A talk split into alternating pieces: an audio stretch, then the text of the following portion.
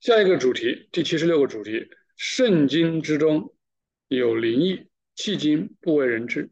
啊，这是解释圣经里面有更内在的意思啊。我们知道有属灵的意思，属天的意思啊。这里就讲的灵异，它并没有说讲某一种意义，它也就是讲有这个呃 spiritual 的意思，也就是说除了物质以外的里面的意思，还是用灵异来改说明啊。这个 拉丁文原文在这里，这个有点类似于 spiritual 的英文啊。这个就是讲圣经啊，verbal。verbal 就是它其实这个翻译的话就是话啊或者言语啊言语，我在这里都用啊圣经，因为大家方便理解，因为我们也是讲习惯了啊。若不知道有圣灵异在圣经里面，就好像灵魂在身体里面啊，也就是这个里面的这层含义，就好像灵魂啊，圣经的文字那就好像一个身体啊，这个概念是一样的。如果你不知道的话，你就只会凭着字面的意思来论断圣经，啊，也就是凭外貌来看人，啊，看凭长相来论断人，啊，而不是凭它里面的东西，啊。然而字义就好像珍藏宝物的箱子，啊，而宝物才是灵异。只要这种内在的灵异不为人知，人就无法判断圣经的神圣。正如无法仅凭着矿石的表面来判断里面有矿石，有些矿石看起来只是个极普通的石头，啊，或者说，仅从一个石英、青石、云母或者玛瑙石制成的箱子，你是没办法判断出来里面藏着一排排钻石、红宝石、蚕丝玛瑙、黄冈玉，啊，也就是说，你只是看箱子，你是没办法知道里面的这个珍贵之处在哪里，啊，你说这不就这个箱子吗？对吧？啊。但是只有知道里面藏着什么宝，你才会珍惜这个箱子。你只有这样才知道啊，也就是这就是一个跟身体和灵魂的分别是一样的。他说，只要里面的宝石不为人知，就难怪人们判断这个箱子最多只值眼前价值的，呃，眼前材料的价值，啊，这也难怪你不知道它有里面有这个宝物，你认为这个就是箱子值多少钱，那就值多少钱呗，呃。这里面我就这个插一句话，对吧？就好像这个这一块地，对吧？按正常卖，那就是两万块钱一亩，对吧？一亩。突然之间，我发现我知道里面有一个矿，从这下面挖下去，对吧？挖不到十米深就有一个矿，是个金矿，啊，这个钻石矿啊，我知道。那你说这个这个这个这个地是值两万嘛，对吧？圣经里面也有这个故事吧？卖掉所有这个地买了，这个道理是一样的。他说：“只要里面的宝石不闻之，就难免就就就就判断失误。”他说：“圣经的字义也是一样的啊！你如果不知道里面有神圣的灵意，你难难怪你认为圣经不就是这样吗？所以为什么那么多人认为圣经字面怎么讲就怎么讲啊？你没别的意思，你不要跟我讲别的意思啊！你不要跟我讲这个宝箱里面有什么宝石啊！我说没有就没有啊！我看不到，你也看不到。”因此，为了避免人们持持续的怀疑圣经是神性的，而且是至神圣的，主向我，也就是瑞德堡，揭示了圣经的内在意义，也就是灵性的意义。内在意义藏在外在意义，究其本质就是自然的啊，外在意义是自然的或者属世的，就好像灵魂藏在身体之中啊，属灵的藏在属世之中。内在意义是赋予文字以生命的灵魂。也就是说，你这个文字要有生命，你的灵魂是在于它的内在意义啊！你切莫把它分割开来啊！你说只是文字，它已经就神圣了；只是文字神圣了，那就相当于讲一个人只是肉体啊，而不在乎灵魂啊！或者说，你爱一个人就爱他的身体，灵魂不管了。内在意义因而可以为圣经的神性和。圣洁做见证，甚至让属世者信服如此。打个括号，倘若他愿意的，啊，如果不愿意，你跟他讲内在的意义，啊，打死他还是不相信。他说你这个，我将来要跟你理论理论，啊，有的人还说他要跟斯威登伯格去理论理论，啊，呃，首先，首先第一个啊，我们得讲清楚，怕是怕我们这里面是宝贝，被我们讲成了一块石头，那也是麻烦事，对吧？本来这个箱子还挺值钱的，然后里面宝石被我们讲讲讲，人家有一块砖在它里面，啊，他结果他其实还嫌弃，啊，所以第一我们自己要熟悉，然后我们跟别人讲起来就好讲，还有一个就是我们可以通过啊让别人来读啊来读他自己，他如果是打开自己的内心，他会去接受的。如果说圣经是神圣的，里面有属灵的事物，有谁不承认和赞同呢？啊，即便人们不认识圣经的灵意，比如现在很多的基督徒他不知道灵意，但是你告诉他圣经是神圣的，他肯定相信。他说里面有生命、有属灵的东西，他肯定会认为是，只不过是他不知道，所以他没办法看出来它的宝贵之处。而不过谁又知道什么是属灵的事物？它在圣经中藏在哪里呢？啊，关于是什么是属灵的事物，后面就会讲下来，讲下来。但是接下来要说一说圣经中藏在哪里，这些灵异藏在什么地方？圣经内涵属灵的事物，是因为圣经是从主耶和华啊，然后由天使天堂降下来。当圣经降下来，原本不可言喻和无法领会的神性本身，就变得适应于天使，甚至最后适应于世人的理解。啊，就好像我们形象的说，就好像神的话，对吧？从它发出，让经由三层天，然后再往下降，啊，降到人间。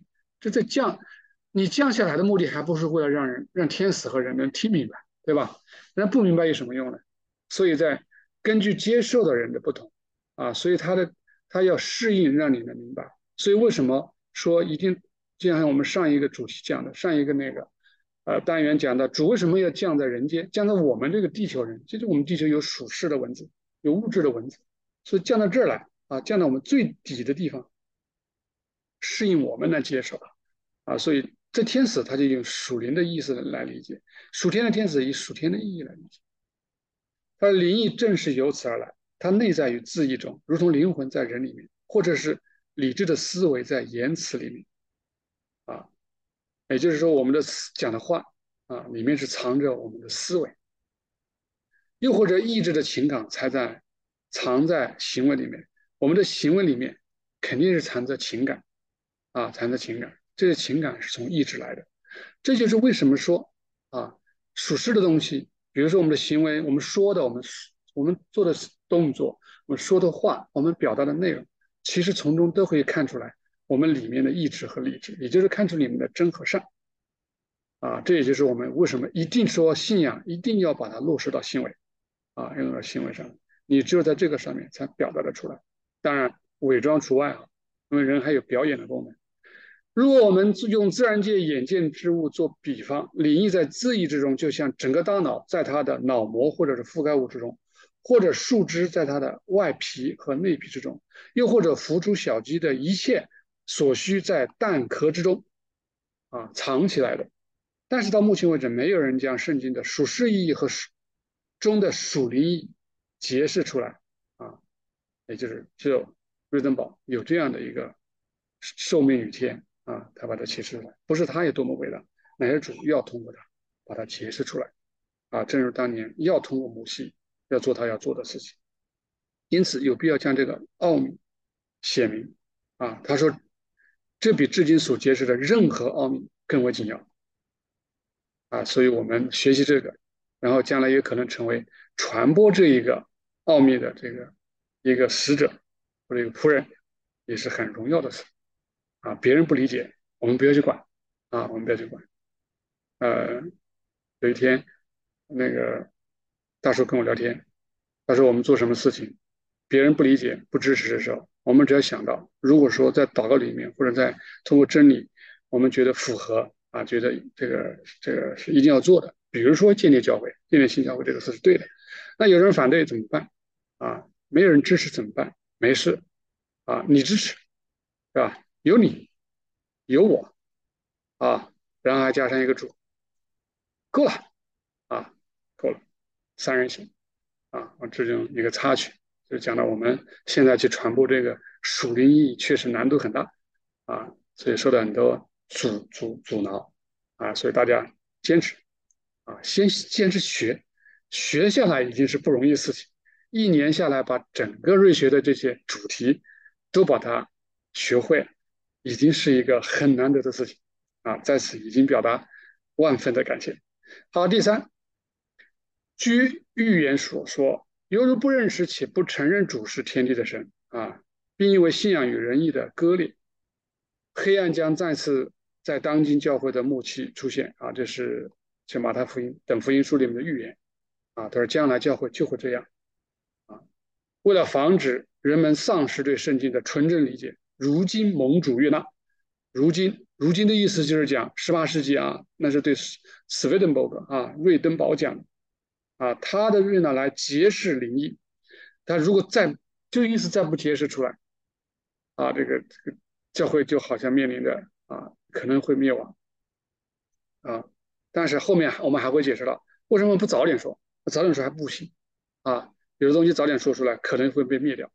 啊他说：“只有那个时候出来。”而圣经无论在灵异之中，还是出于灵异而在字意之中，都是讲主。整个圣经不管是灵异是字意啊，讲主和主的教会，讲教会其实也是在讲主，因为教会就是主的身体啊，或者说啊，你讲主的天，天本来天堂本来就是主的神心之人，他只是在地上的彰显，在属世层的彰显，这是教会。所以归根到底，其实都是讲主。